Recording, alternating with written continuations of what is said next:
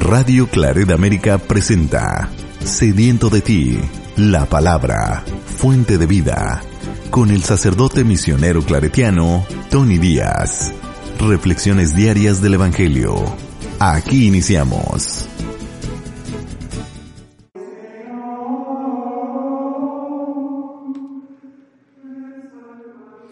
Bienvenidos hermanos a nuestras reflexiones bíblicas de las lecturas del día. Hoy es miércoles de la trigésima semana del tiempo ordinario, miércoles de la trigésima semana del tiempo ordinario. La primera lectura de hoy viene de la carta de San Pablo a los Romanos, capítulo 8, versículos 26 al 30.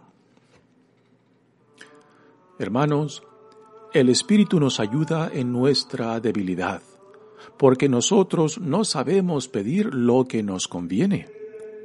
Pero el Espíritu mismo intercede por nosotros con gemidos que no pueden expresarse con palabras. Y Dios, que conoce profundamente los corazones, sabe lo que el Espíritu quiere decir, porque el Espíritu ruega conforme a la voluntad de Dios, por los que le pertenecen. Ya sabemos que todo contribuye para bien de los que aman a Dios, de aquellos que han sido llamados por Él según su designio salvador. En efecto, a quienes conoce de antemano los predestina para que reproduzcan en sí mismos la imagen de su propio Hijo, a fin de que Él sea el primogénito entre muchos hermanos. A quienes predestina, los llama. A quienes llama, los justifica. Y a quienes justifica, los glorifica. Palabra de Dios. El salmo responsorial es el salmo número 12 y el responsorio es, confío Señor en tu bondad. Confío Señor en tu bondad. Atiende y respóndeme, Señor Dios mío. Sigue dando luz a mis ojos y líbrame del sueño de la muerte, para que no digan mis adversarios que me han vencido y se alegren de mi derrota. Pues yo confío en tu lealtad, mi corazón se alegra con tu salvación, y cantaré al Señor por el bien que me ha hecho.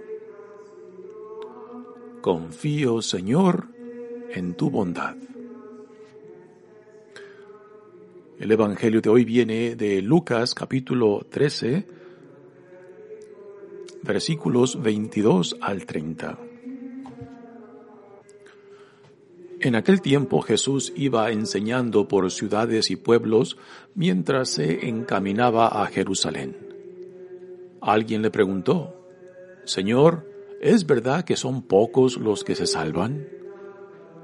Jesús le respondió, Esfuércense en entrar por la puerta que es angosta, pues yo les aseguro que muchos tratarán de entrar y no podrán. Cuando el dueño de la casa se levante de la mesa y cierre la puerta, ustedes se quedarán afuera y se pondrán a tocar la puerta diciendo, Señor, ábrenos. Pero él les responderá, no sé quiénes son ustedes. Entonces le dirán con insistencia, hemos comido y bebido contigo, y tú has enseñado en nuestras plazas. Pero él replicará, yo les aseguro que no sé quiénes son ustedes. Apártense de mí, todos ustedes los que hacen el mal. Entonces llorarán ustedes y se desesperarán cuando vean a Abraham, a Isaac, a Jacob y a todos los profetas en el reino de Dios, y ustedes se vean echados fuera. Vendrán muchos del oriente y del poniente, del norte y del sur, y participarán en el banquete del reino de Dios. Pues los que ahora son los últimos serán los primeros, y los que ahora son los primeros serán los últimos. Palabra del Señor. Muy bien, damos comienzo a nuestra reflexión de las lecturas de hoy. Continuamos leyendo la carta de San Pablo a los romanos y hoy en esta lectura se nos dan dos temas uh, muy interesantes. Uno, el primero, el del Espíritu Santo, cómo ora en nosotros y por nosotros. Y después el tema de la predestinación. Un, tema que en mi opinión eh, inútilmente se ha gastado mucha tinta. Ya diremos un poco más acerca del tema este cuando lleguemos a esa parte. Dice Pablo, hermanos, el Espíritu nos ayuda en nuestra debilidad. ¿A qué debilidad se refiere? Se refiere a la debilidad causada por el pecado que ha deteriorado nuestra naturaleza que Dios la proclamó buena cuando nos creó y que a causa del pecado de Adán y Eva, el pecado original, el pecado que hemos heredado, pues esto ha deteriorado nuestra naturaleza, nuestra capacidad de poder corresponderle a Dios con fidelidad, con entrega. Este es el tema que ya Pablo, del cual Pablo habló cuando describe el conflicto interno en nosotros, en de que sabemos lo que tenemos que hacer, a lo que somos llamados, pero que terminamos haciendo todo lo contrario ¿Por qué? Por nuestra debilidad, porque se necesita de la gracia de Dios para que nos restaure a nuestra condición previa al, a la caída del hombre, del, o sea, del pecado, cuando el pecado fue introducido y que después, por consecuencia, pues heredamos de, de nuestros padres dice Pablo, porque nosotros no sabemos pedir lo que nos conviene, ¿no? Nuevamente, este no saber pedir lo que nos conviene es no tener una idea clara de nuestra dignidad e identidad como hijos e hijas amados de Dios. Y porque no lo tenemos claro, pues no sabemos escoger, decidir por lo que nos conviene, lo que es bueno, fundamentalmente bueno para nosotros y que muchas veces escogemos lo que a lo que a la apariencia parece bueno, pero que termina siendo destructivo para nosotros. Por eso, la ayuda que necesitamos de la gracia de Dios, no solamente para saber y entender y aceptar lo cómo es que Dios nos ve, y también porque necesitamos de su gracia para fortalecer nuestra debilidad, para reconciliarnos y así para regresar a la gloria que teníamos antes de la caída del ser humano en Adán y Eva.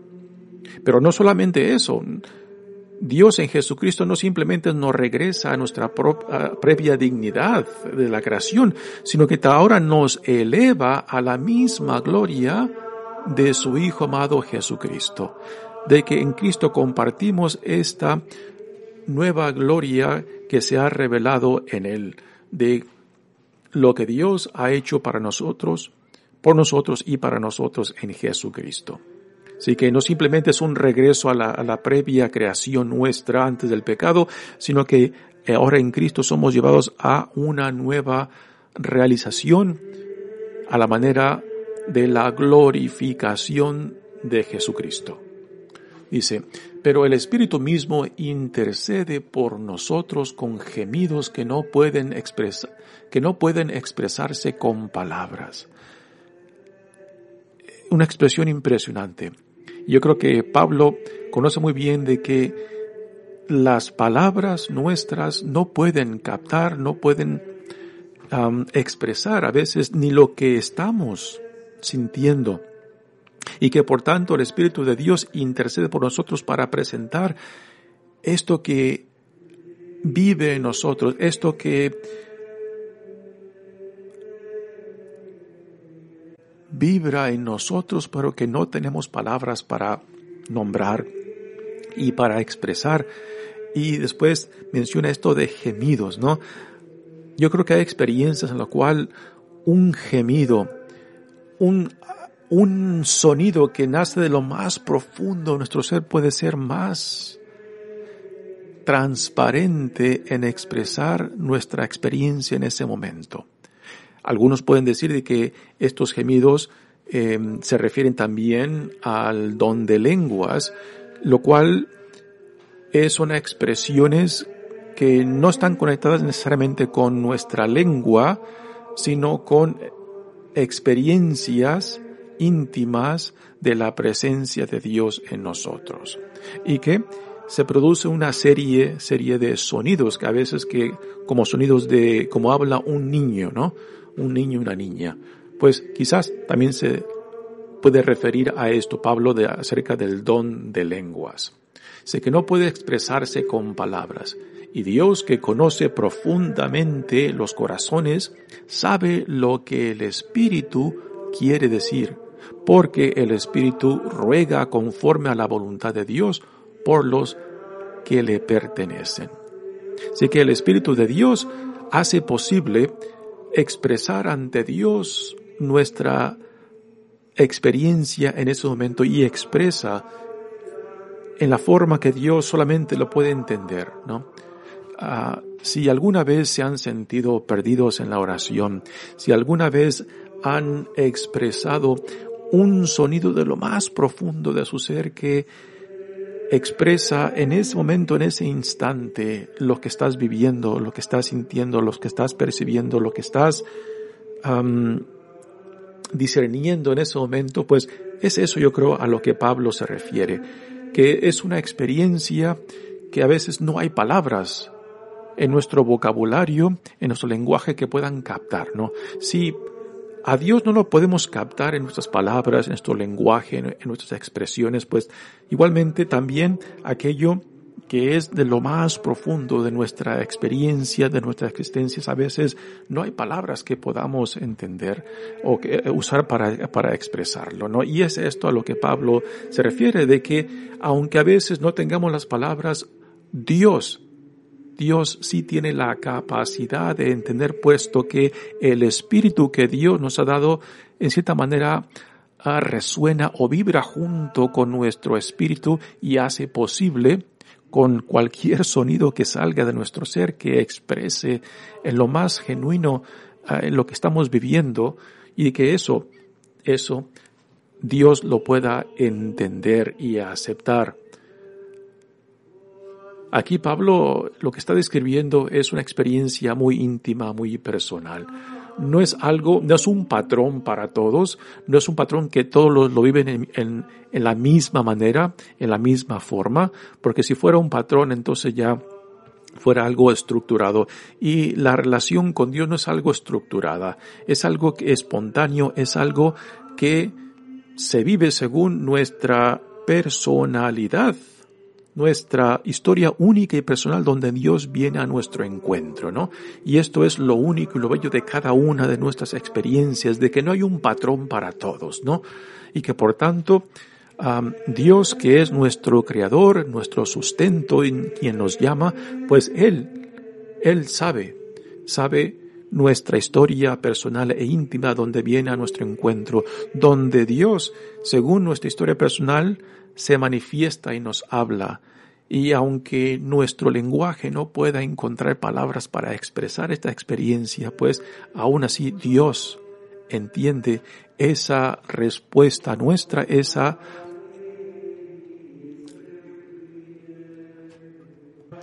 ese deseo de corresponder a Dios con lo que tenga a la mano. ¿no?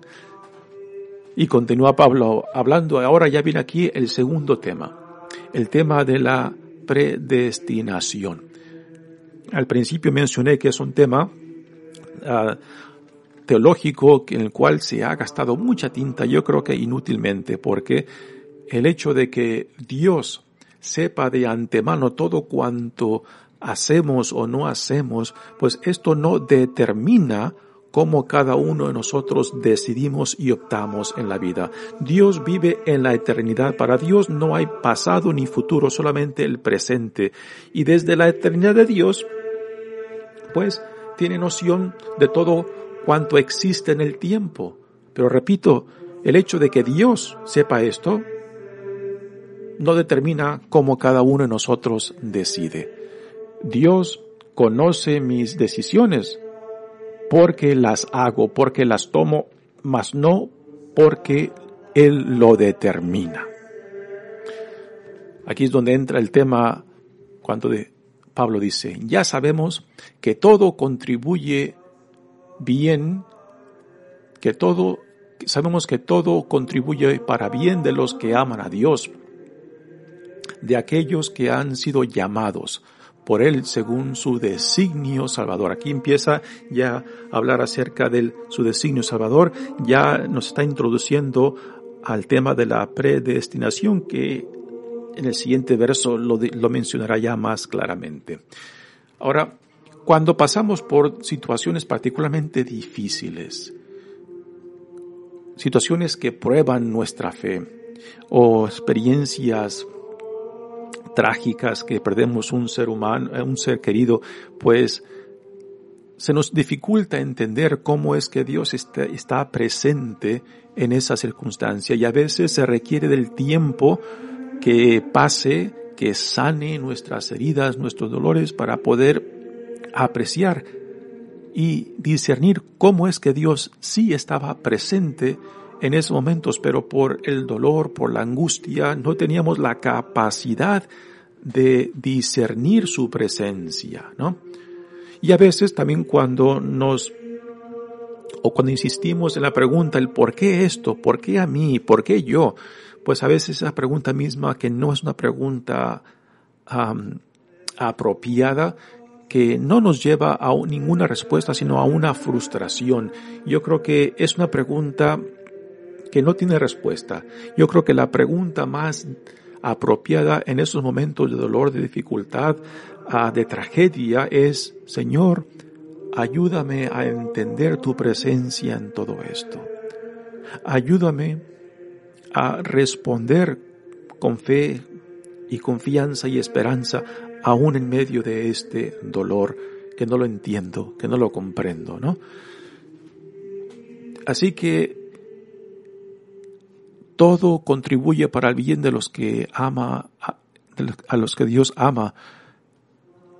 Esto yo creo que se requiere del tiempo para poder entenderlo y para poder apreciarlo y para poder afirmarlo de que sí, Señor, aunque cuando estaba pasando por esa dificultad, por esa oscuridad, no sabía entender, porque estaba consumido por el dolor, por, el, por la tragedia, por la pérdida. Pero ahora, después de que ha pasado tiempo, de que quizás hayan sanado las heridas, pues entonces uno puede apreciar de que en verdad, en verdad, todo contribuye para bien de los que aman a Dios. Ahora viene la parte ya del tema de la predestinación propia, cuando dice, en efecto, a quienes conoce de antemano, los predestina para que produzcan en sí mismos la imagen de su propio Hijo. Qué pensamiento más bello que Dios quiere que en cada uno de nosotros, de sus hijos e hijas, se reproduzca la imagen de Cristo. Y con esto no quiere, Pablo no está diciendo de que todos eh, seamos como nos pintan a Jesús, ¿no? Con pelo crespo, alto, blanco y, ojos azules. No, no. Está hablando acerca del el corazón, las actitudes, el deseo de respuesta para vivir en intimidad y confianza con Dios Padre. Esta es la imagen a la cual todos somos llamados, ¿no? otra expresión que Pablo utiliza mucho en sus cartas es de que nos vistamos de Cristo. Y por uh, vestirnos, Él quiere decir de que nosotros adoptemos para nuestras vidas las actitudes de Cristo, la visión del reino de Cristo, el deseo de intimidad con Dios Padre de Cristo. E, esto es lo que también Jesús en los evangelios nos dirá, particularmente en el tema del pan de vida, de que al recibirlo en la Sagrada Eucaristía, lo que está detrás de ese recibirlo es identificarnos plenamente con Él. Así que cuando hablamos de la predestinación es desde el lado de Dios, puesto que Él desde la eternidad lo conoce todo. Pero el hecho de que Dios conozca nuestros sís o nuestros nos eso no determina mi libertad de escogerlo o rechazarlo. Dios sabrá el fin de las cosas, pero yo no. Yo aún continúo con la libertad de escogerlo o de rechazarlo. Y el hecho de que Dios conozca esto no determina mi decisión. Así que Dios presenta el llamado a todos y todos tenemos la oportunidad de aceptarlo o de rechazarlo, de seguirlo o de negarlo, de identificarnos con él o simplemente darle la espalda. Pablo dice, a quienes predestina los llama, a quienes llama los justifica, y a quienes justifica los glorifica. Y esta glorificación es según lo que Dios ha glorificado en su Hijo amado Jesucristo. Así que lo que dije al principio de esta lectura, de que Dios no simplemente quiere reconciliarnos y sanar y sanarnos y regresarnos a la previa dignidad que teníamos antes del pecado en Adán y Eva, sino que por encima de esto Dios quiere llevarnos y quiere darnos y quiere revestirnos de la misma gloria que Él ha llevado a cabo en Jesucristo, su Hijo amado y Señor nuestro. Muy bella reflexión de parte de Pablo. Yo creo que hay mucho todavía que podemos ah, sacar de estas palabras.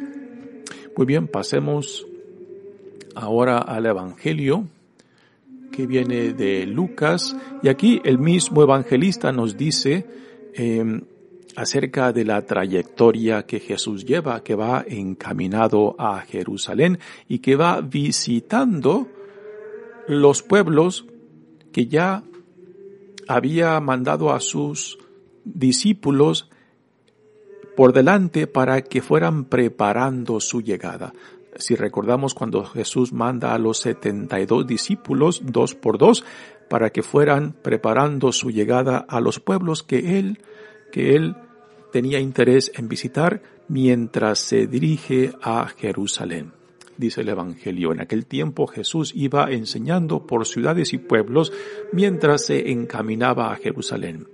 Alguno, alguien le preguntó, Señor, ¿es verdad que son pocos los que se salvan? ¿Es verdad que son pocos los que se salvan? Una pregunta muy interesante. ¿Qué tipo de persona hace esta pregunta? Una, una persona que no tiene ningún interés en Dios, una persona que eh, es indiferente a Dios, no haría esta pregunta. Una pregunta, eh, una persona que quizás sea religiosa y que sepa de que, no le ha correspondido a Dios o de que no ande en buenos caminos, yo creo que no haría esta pregunta. Entonces, ¿qué tipo de persona haría esta pregunta? Y es muy probable que la pregunta que le hacen a Jesús viene desde una persona que quizás piensa que es uno o una de las pocas que ya están determinados, que ya están destinados a ser salvados. Dice, Señor, es verdad que son pocos los que se salvan, ¿no? Sí que es una persona que quizás ya tiene esta idea de que porque es muy religioso, de que porque practica X devociones, de que ya está en el círculo dentro de aquellos que son salvados, ¿no? Y Jesús, como es común en los evangelios, cuando Él discierne que la persona que le hace la pregunta eh, no viene con cierta honestidad o entendimiento, casi siempre no les contesta la pregunta directamente. Cuando discierne que la persona viene con integridad y dignidad, les contesta la pregunta directamente. Y de estos casos solamente hay uno o dos casos en los evangelios. Cuando Jesús no discierne malicia. Pero cuando discierne malicia, Jesús casi siempre les contesta directamente, indirectamente o con otra pregunta. Aquí Jesús le contesta indirectamente a la pregunta con un tipo de parábola. Dice, Jesús le respondió, esfuércense en entrar por la puerta que es angosta. Pues yo les aseguro que muchos tratarán de entrar y no podrán. O sea que muchos irán por la puerta ancha, por la puerta del montón, pero que la puerta de los que son llamados, de los que sí responden, de los que sí se identifican, de los que sí se comprometen, es una puerta estrecha, angosta. Y aquí se afirman las palabras de Jesús cuando dice, muchos son los llamados, pocos son los escogidos. O sea, que pocos son los que responden, pocos son los que, los que se comprometen. Y aquí, en esta historia que Jesús da como respuesta, ahora ya entrará en más detalles. Dice, cuando el dueño de la casa, ¿quién es el dueño de la casa? Es Señor o Jesús. Se levante de la mesa y cierre la puerta, ustedes se quedarán afuera y se pondrán a tocar la puerta diciendo, Señor, ábrenos. Pero él les responderá, no sé quiénes son ustedes. Ahora, ¿quiénes son estos que tocan la puerta? Pues no solamente son los judíos a quienes se estaba refiriendo, sino también a nosotros hoy en día. Pues este evangelio está siendo dirigido a nosotros hoy en día. De que por ser bautizados, por ser católicos, pensamos que ya estamos dentro del círculo interior y que ya la tenemos hecha. Pero si nuestras vidas no están dando frutos del reino de Dios y no estamos viviendo comprometidos con la vocación que Dios en Jesucristo nos ha dado, si no nos hemos revestidos con la imagen de Jesucristo, pues entonces quizás somos los que estamos fuera los que estamos tocando, diciéndole, Señor, ábrenos, ¿no? Y Jesús, Jesús responde, no sé quiénes son ustedes. Esto nos debería de poner a temblar a muchos. Nos debería de poner a cuestionar, ¿no? ¿Qué tipo de vida estoy viviendo? Si estoy correspondiendo al llamado o simplemente la estoy pasando de panzazo, ¿no? O simple estoy, simplemente le estoy regresando a Dios el mínimo y no el máximo que le puedo rendir cuando yo reconozco lo grande, lo bueno, lo generoso que Dios ha sido conmigo y que yo le responda, que yo le regrese con una miseria, con una limosna, o sea, de lo que me sobra. Pues entonces ahí quizás somos los que estamos fuera. Y Jesús responde, yo les aseguro que no sé quiénes son ustedes apártense de mí. Ah, no, perdón, me, brinqué un trozo donde dice, entonces los, los de afuera le dirán con insistencia, hemos comido, hemos bebido contigo y tú has enseñado nuestras plazas. Bueno, sí, hemos comido, nos hemos sentado contigo, hemos bebido contigo y te hemos escuchado predicar. Pero las palabras de Jesús, su predicación, el convivir con Él, el estar en comunión con Él, ¿Ha cambiado tu vida? ¿Ha impactado tu vida? ¿Te ha llevado a que tú busques lo que se le llama la conversión? O sea, el orientarnos hacia la voluntad de Dios. O simplemente has seguido con lo tuyo. ¿De qué nos sirve conocer acerca de Jesucristo si a últimas este conocer o este saber de Él no nos impacta, no nos reta, no nos cuestiona? Entonces Jesús dice, yo les aseguro que no sé quiénes son ustedes. Apártense de mí todos ustedes los que hacen el mal. O sea, el hecho de que Jesús menciona de que hace el mal es porque el haber escuchado sus palabras, el haber convivido con Él, el haber estado en comunión con Él, no ha transformado sus vidas. No han permitido que esa luz penetre hasta lo más oscuro de sus vidas y los lleve a esta conversión, a esta orientación hacia la voluntad de Dios, ¿no? Y hacer el mal, pues, es el ejemplo de que no estamos produciendo frutos del reino, frutos de la nueva vida en Jesucristo, y que simplemente lo escuchamos como si fuera una atracción de circo. Lo escuchamos y decimos bellas palabras, pero ahí muere, ahí se queda, simplemente en bellas palabras que a últimas para mí son insignificantes.